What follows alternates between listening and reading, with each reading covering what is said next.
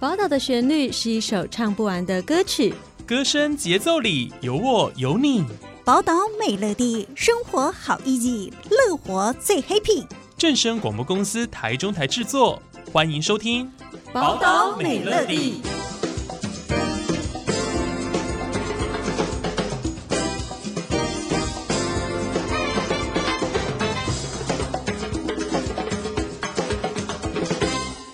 各位听众朋友，午安，欢迎收听今天的宝岛美乐蒂，我是浩辰。自从 COVID-19 的疫情开始之后啊，很多孩子会参与线上远距的学习啊，使用网络的时间呢，也相对过去来说有变多的趋势。那网络呢，在现今的大环境当中，是孩子认识世界的一把钥匙，但是它也可能哦，延伸出网络隐私、霸凌或者是诱拐的问题。身为家长跟监护人都有需要了解这个课题哦，以利教导。孩子避免受害。今天我们邀请到的是台中市家庭暴力及性侵害防治中心侯淑如主任，来谈谈关于儿少性剥削的防治策略。欢迎侯淑如主任，主任你好。大家好，我是台中市家防中心主任侯淑如。好，非常谢谢呃侯主任今天接受浩辰的邀约哦，来谈谈关于这个儿少性剥削的议题。那首先想要请问一下主任哦，近年来台中市儿少遭受性剥削的样态分布是怎么样呢？好，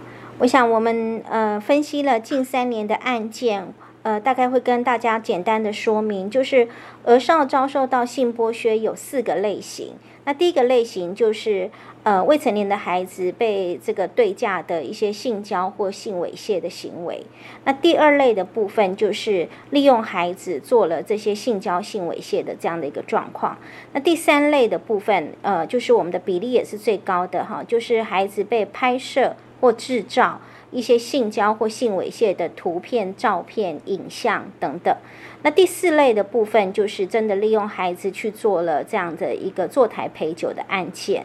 那这四类的部分的话，大概就是我刚刚讲的第三类的比例是最高的哈。那我们这几年的案件，如果以去年度一百一十年的案件的部分，我们大概有将近百分之八十五都是这样的案件类型。好，就是未成年的孩子被拍摄或制造影片、图片，所以我想也可以利用这个机会让呃所有听众去理解，孩子其实非常容易因为拍摄这些影片而触犯了这个儿少性剥削，那甚至也遭受到儿少性剥削的一个太阳。好，非常谢谢主任的分析哦跟分享。那么想请问一下，哪一些情境之下会增加儿少遭到性剥削的风险呢？好，我想现在的未成年的孩子在使用网络的设备上面非常高的比例，那他们也因为使用这些网络或电子媒体的熟悉度，所以可能会增加遭受到耳少性剥削的态样。那我想，其实这样的一个使用状况，就包含他们可能对于网络资讯的媒体的安全度或辨识度也会相对的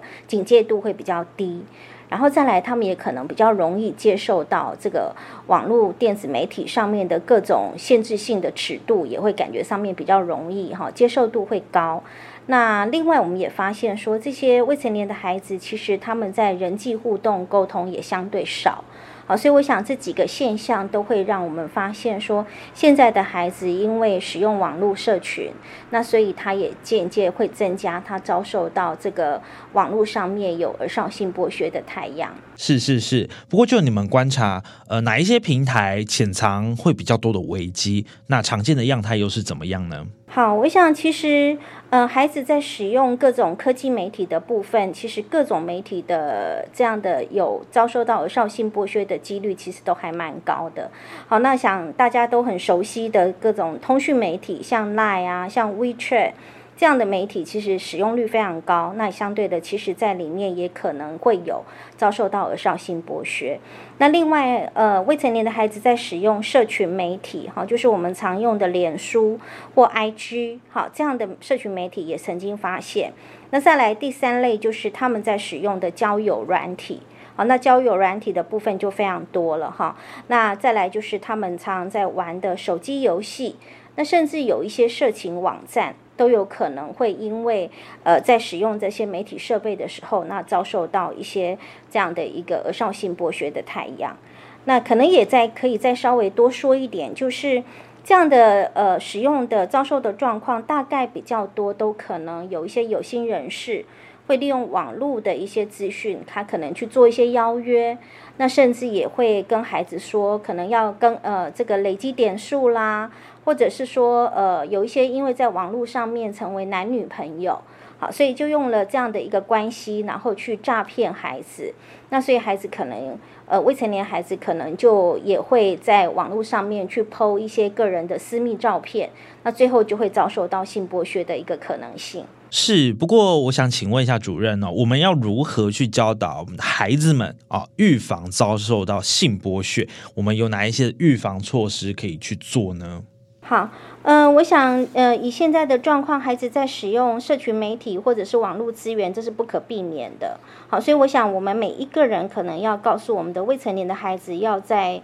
呃谨记一些所谓网络使用的一些原则。好，那这边大概我们会提到的几个哦，第一个就是我们不要去乱点传别人传来的一些不明网址的这样的一个内容。那第二个，我们也不要去传我们自己的私密的一些照片或影像到网络上。那再来第三个呢，就是不要去听从别人的指示拍下一些私密照片。好，那这个可能都有一些诱骗的一个状况。第四个就是呃，我想也不要轻易在网络上面去泄露自己的个资、学校啦、名字啦，哈，有些孩子可能会忽略了。那第四个就是，呃，可能收到了，真正去收到了这样的传来的一些，呃，不明的网网络上的资讯的话，也就不要再转传。那第五个就是很重要的部分，我们不要去霸凌这些被害人哈，因为其实孩子会遭受到性剥削，或者是呃，他可能有很多各种网络上面的陷阱所发生的哈。那你如果知道呃你的同学或是你的家人有这样的行为，其实我想我们就是呃尽量关心他，协助他，不要再去让他有恶度伤害。最后，想要请问一下侯主任哦，一般民众啊，像是家长啊，或者是师长，可以怎么样预防网络性剥削的问题呢？好，我想其实不管是家长或者是学校的老师，其实我想我们都要很容易有机会接触到我们的未成年的孩子。好，所以我想去关心我们的小朋友最近有没有一些呃言行举止的一些改变。好，那甚至再多关心一点，他最近在使用。网络或者是他的交友的状况，那这个都会呃更理解孩子的现在的生活的现况。好，这是第一个。那第二个我想提的就是，我想呃家长跟学校老师都可以用非常多的机会去教导我们的孩子一些网络安全。好，因为可能有些孩子在呃会使用网络，但是他的这个危机度可能没有这么高。好，那我觉得网络安全的教育还是要持续的进行。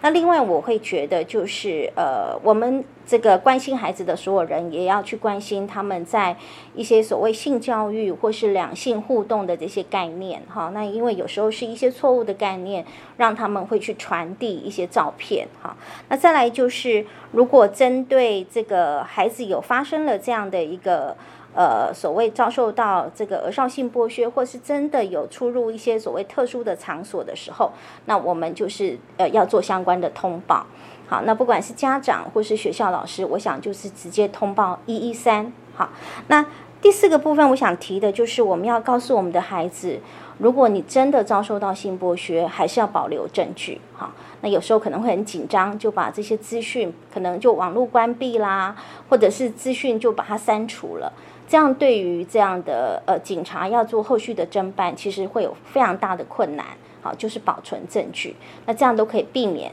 其他人或者是这些不法分子再度呃对我们的未成年孩子有这个呃儿少性剥削的行为。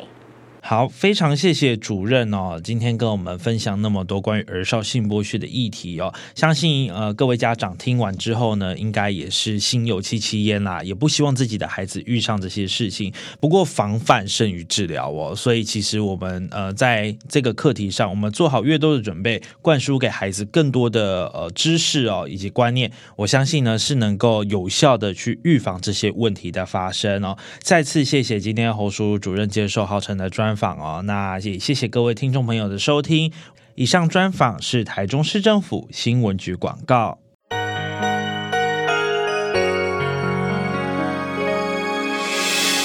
伤心的时候有我陪伴你欢笑的时候与你同行关心你的点点滴滴掌声